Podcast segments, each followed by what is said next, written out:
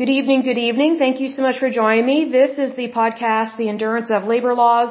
I'm your lovely host, Lesley Sullivan, and today is episode 212, or 212, and we are going to take a look at the United Farm Workers, also known as United Farm Workers of America.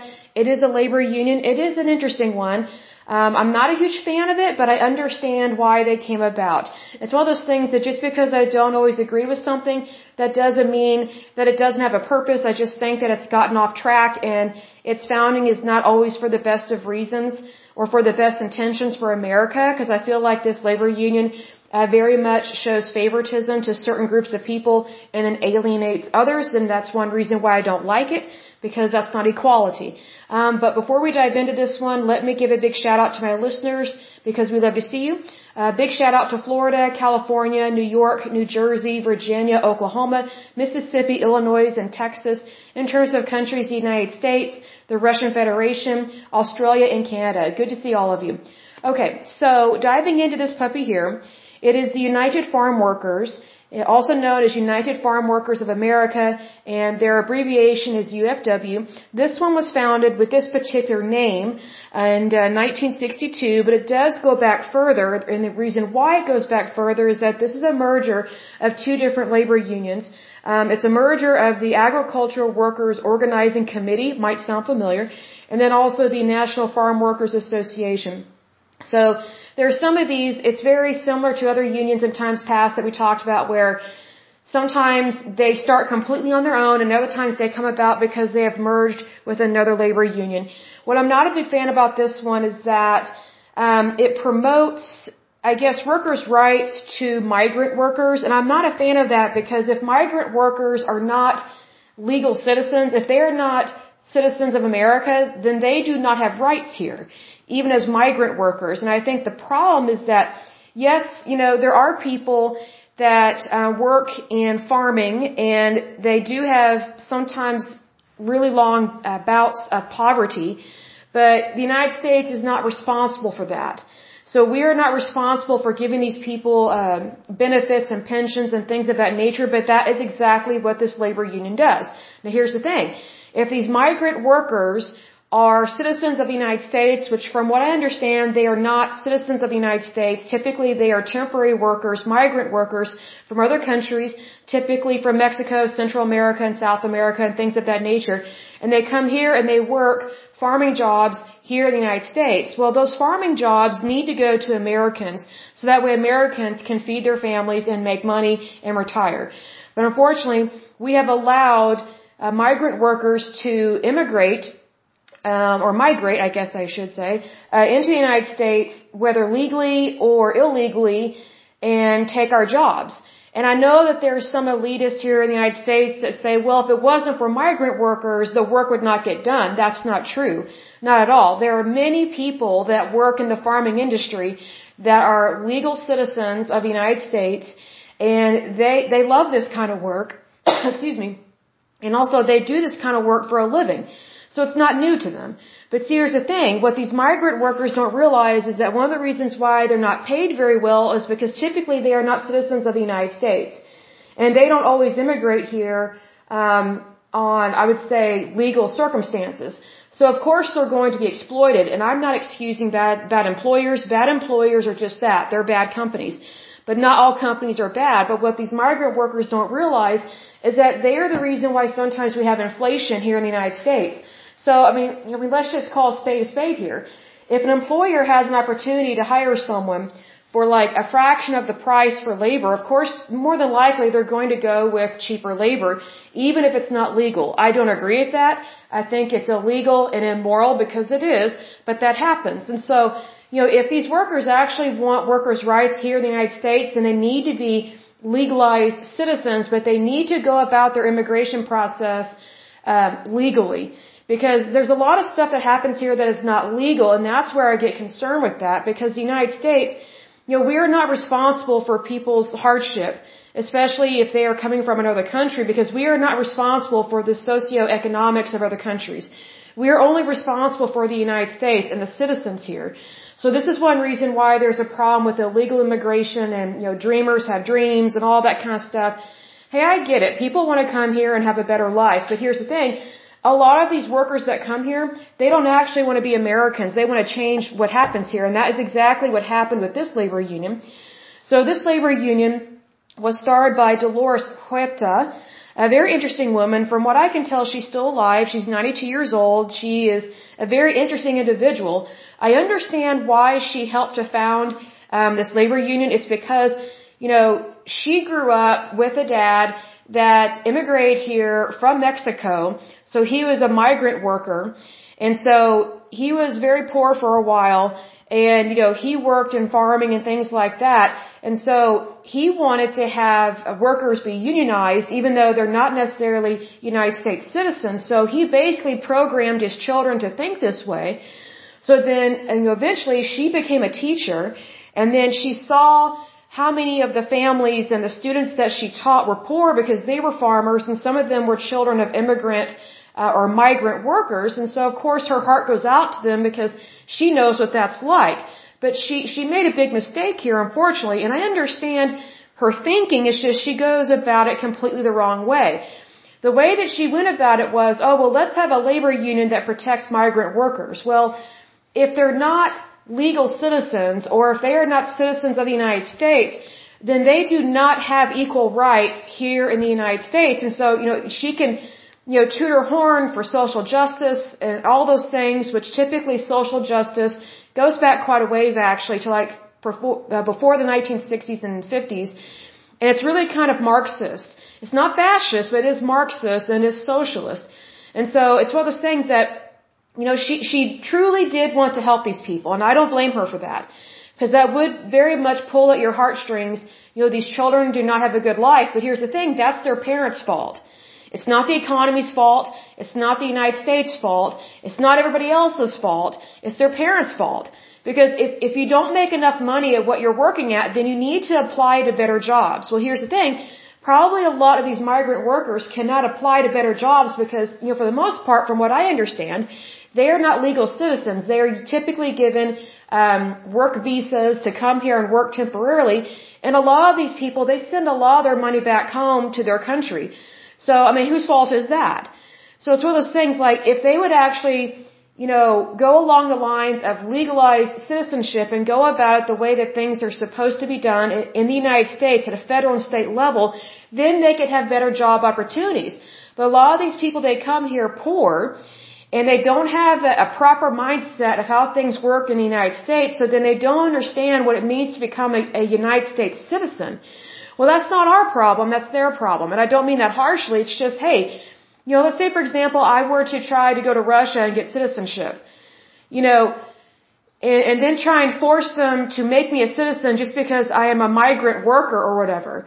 Well, that's not how other countries work, especially Canada, especially Iran, and especially uh, Russia. So, you know, United States, we often fall for people's complaints and their sob story. And I understand that things are tough for people, but here's the thing.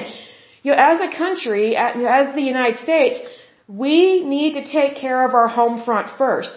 We have a pretty large homeless population. We have a large population of our veterans that are not being taken care of. We have the elderly we need to take care of, and we also need to take care of those with mental health disorders, which quite a few people that have mental health disorders are also our homeless and our vets which is very sad. You know, we have a moral obligation to take care of our own first. We are not responsible for people that come here legally or illegally and then support them. What this lady and Cesar Chavez uh, wanted to do is they think that migrant workers should have equal rights and they should not if they are not citizens. Now, if they're citizens of the United States, then yes, they should have rights as a as an American. But if they are not an American citizen, they do not get equal rights uh, from the extension of the Constitution of the United States, thus for American citizens only. They also want them to have pension plans and benefits, like benefits that are paid out to them. Well, you know, the United States is not a slush fund for other people. And so, you know, the reason why this labor union kind of slipped through the cracks and was able to form and kind of rev up, so to speak, was because they focused on Filipino, Mexican, and, other uh, races that were from like Latin America and things of that nature. And so they definitely played that violin. And again, I understand what they're talking about. I really do. But you know, just because I understand, you know, what they're talking about, that doesn't mean that, that you break federal law or state law because these people are stealing American jobs, especially if they are not here legally and if they are not citizens of the United States. Unfortunately, you know, the United States, we created all these, not, they're not green cards, but it's like all these different types of working visas that allow people to come here to work, especially in farming and temporary jobs and like tourist jobs, uh, or sorry, in the tourist industry. And I think that was a huge mistake.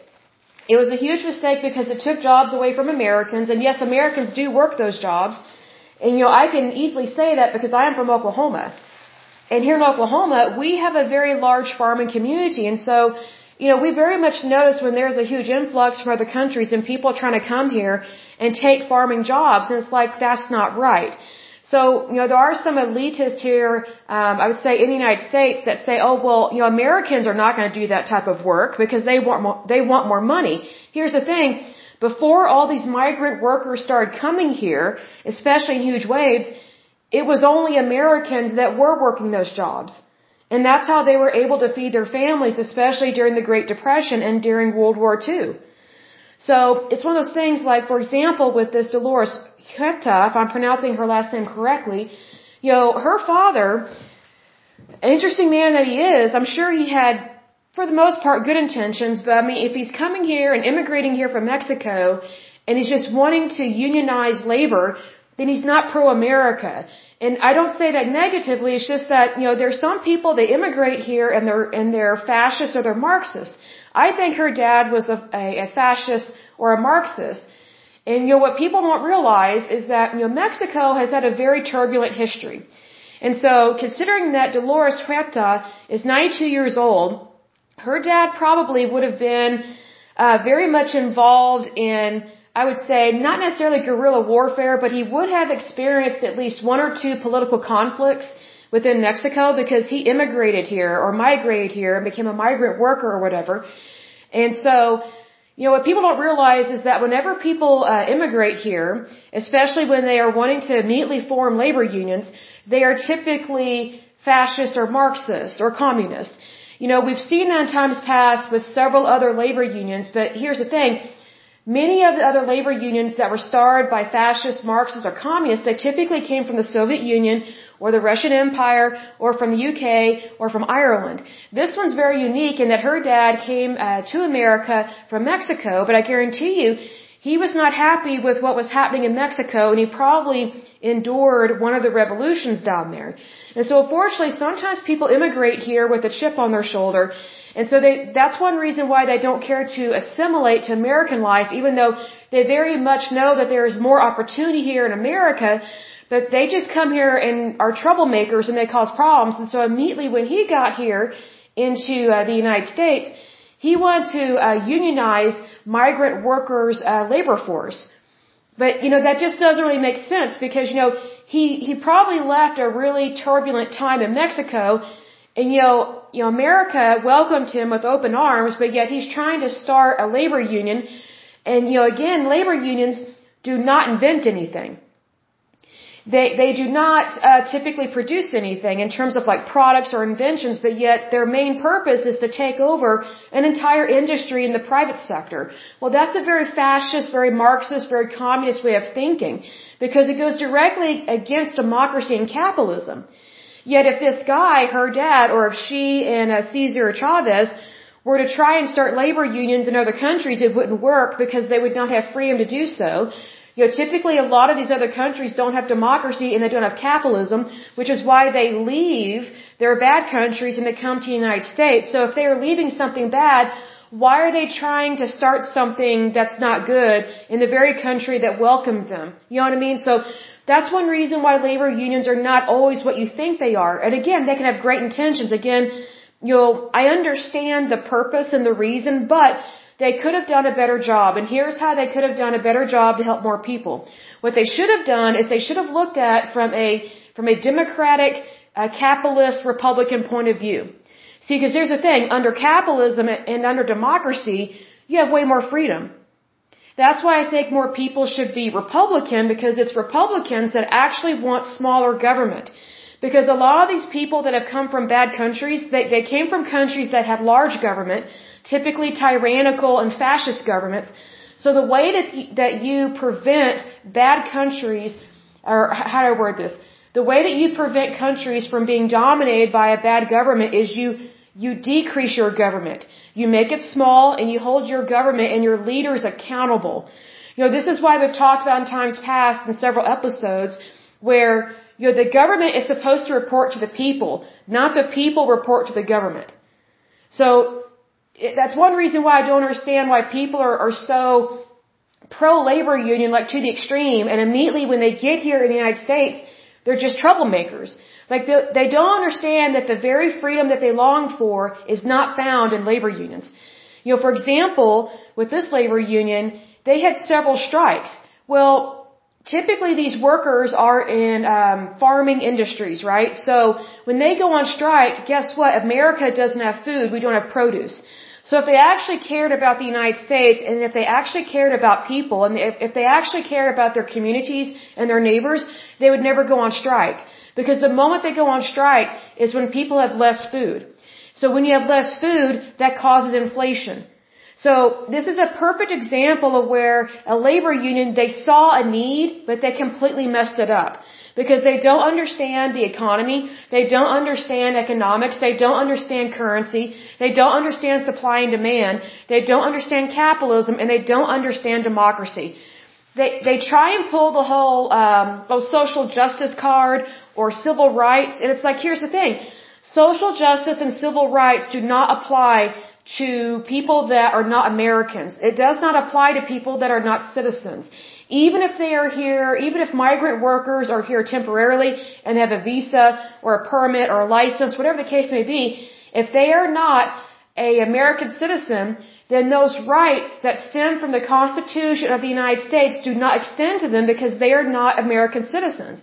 It would be like if I went to Mexico, um, let's say I immigrate there and I become a migrant worker and then I try and act like I am a Mexican citizen. I mean, I think the federales would laugh at me. You know, um, they would probably kick me out. Well, see, here's the thing, you know, in the United States, we're not kicking these arrogant people out which I find to be very bizarre. Like, why would you allow people to stay in your country that don't really value your laws? You know, their main goal is to break the law. And that's what this, particularly this labor union has been trying to do and has been doing, and they do it under the disguise of social justice. Well, what's interesting is that whenever they wave the banner of social justice, typically they're just using that phrase as a way to violate federal law and or rewrite our federal laws. And that's not right. That's not what federal law is for. Federal law is not written and implemented just so you can break it or rewrite it just for your personal cause. That's why laws apply to everybody equally. You know, what's interesting is that they claim they care about equal rights, but really they just want to prop up um, anyone that's Mexican, Latino, Filipino, any anything within that race and within that ethnicity as more important than everybody else. Well, that's not equal rights. You know, the the the, um, the equal rights movement was about literally making people equal to each other, regardless of race. But this particular labor union makes it a point to lift up other people of color, especially those that are Filipino, Latino, Hispanic, whatever the case may be, because they say, oh, well, they're the ones that are doing all the farming. Yeah, because a lot of them come here illegally and they take jobs away from Americans. You know, most of the farmers in Kansas and Oklahoma and Texas, they're white. They're white. So I find it very racist when people come here to the United States and they claim that white people won't do that kind of work when actually we would if the jobs were available to us and more Americans would be able to feed their families. But the more people we have coming here to the United States, taking these jobs away from American citizens, it does cause inflation and it does cause a problem. So, needless to say, this one, I'm not a big fan of it. Again, I understand um, their history and why. It's just if they had focused on doing things legally and doing things the right way from the perspective of, hey, we need to make sure we follow the guidelines of the Constitution and we need to do this from a democratic point of view, meaning like from a democracy point of view and from a capitalist point of view. Because, you know, if you actually value someone's labor, then, then you will actually pay them more. But here's the thing. If you don't value the laws of the country where you actually work, then it makes it very difficult to earn a good living because you are actually stealing someone else's job and you're stealing their wages that belongs to them and to their family. So that's one of the things that labor unions, they can mean well, but sometimes they get off track, especially when they have this political activism. You know, political activists, they're not known for being sweet. They're known for being bullies, and they're not known for actually understanding the Constitution of the United States, much less capitalism much less democracy. That's probably their biggest flaw. If they could work on those, I think their labor unions would be great. but I just don't think that's ever going to happen because they tend to be very militant. They tend to be fascist, Marxist, and communist, and that's not the American way because it's not freedom. But anyway, I will go ahead and end this podcast. But as usual, until next time, I pray that you're happy, healthy, and whole, that you have a wonderful day and a wonderful week. Thank you so much. God bless and bye bye.